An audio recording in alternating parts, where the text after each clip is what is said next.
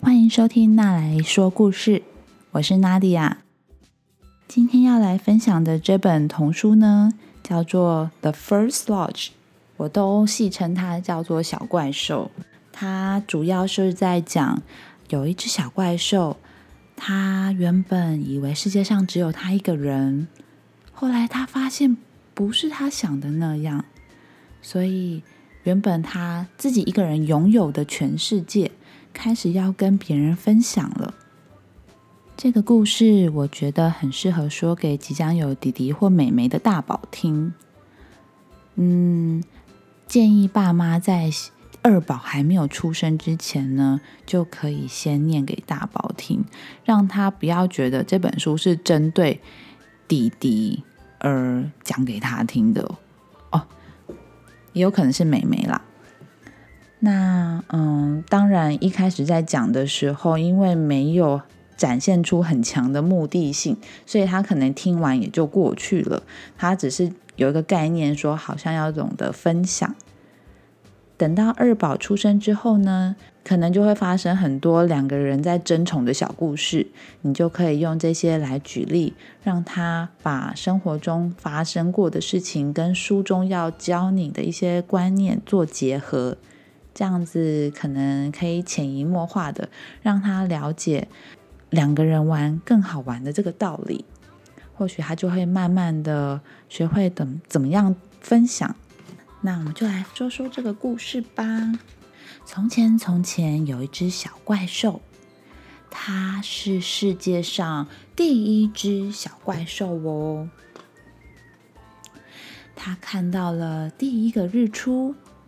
第一个日落，他说：“我的白天啊，我的夜晚啊，这些都是我一个人的。”他看到了第一颗星星，第一个月亮。他说：“我的星星啊，我的月亮啊。”他听到了第一声雷声，看到了第一道闪电。他闻了第一朵花，他拿到了第一颗水果。My, oh my！他说：“这些都是我的，都是我的。”他咬了一口好吃的水果，啊，有点想睡觉了。他爬到树上，睡在树顶。那颗咬了一口的水果，在地上有一个跟他长得有点像的小怪兽。发现了那颗被咬了一口的水果，他忍不住也咬了一口。等到那个第一只小怪兽醒来的时候，发现有点不对。这个水果我不是只吃了一口吗？到底是谁咬了第二口啊？他拿起他的水果，正觉得很疑惑的时候，耶！另外一个跟我长得好像的人，你是谁啊？那个第二只小怪兽，他也吓了一跳。呃，你是谁啊？他们两个都以为世界上只有自己。第一只小怪兽说：“这是我的水果。”哎，第二只小怪兽说：“这个是我的，这是我的，那是我的。”这是我的，那是我的。他们两个人开始扭打在一起，开始拉对方的耳朵。他们开始争夺这颗水果，呜，抢啊抢啊抢啊抢啊！这颗水果嘣飞出去了啊！从好高的山坡上面滚啊，嘣嘣嘣，噗，扑通，掉进了大海里面。哦，糟糕！我的水果掉进大海里面了，第一只小怪兽赶紧也跳进了海，想要去救回他的水果。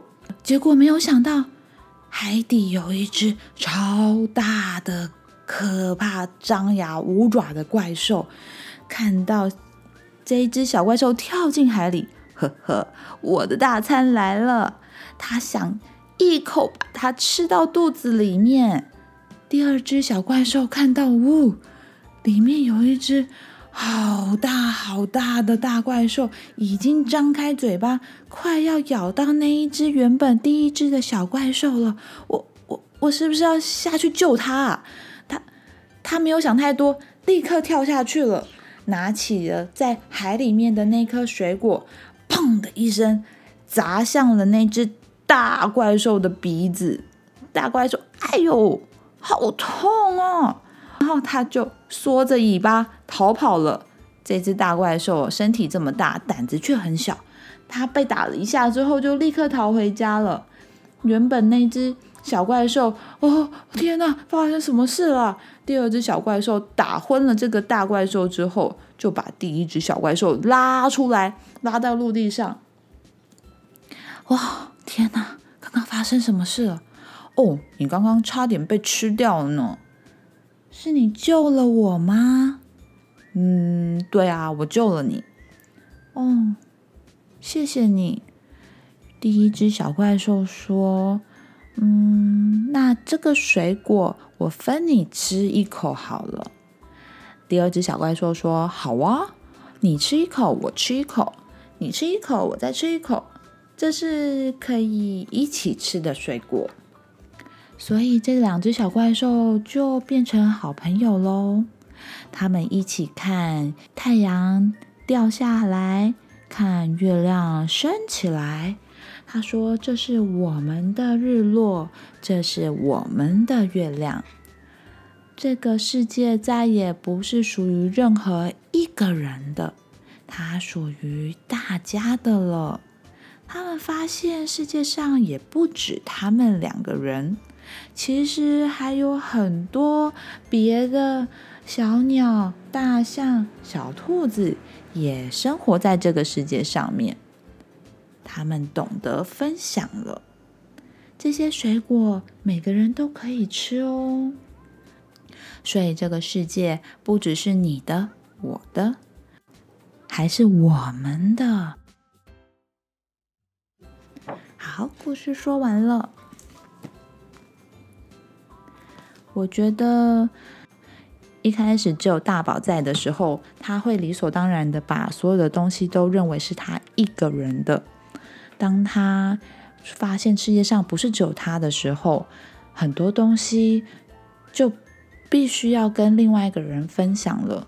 我想这样子的概念应该还是可以帮助到大宝去学习如何要跟二宝相处。好，故事分享完了，不知道你喜不喜欢小怪兽这个故事呢？如果你也知道其他关于分享的故事的话，欢迎你在下面留言，让我们知道。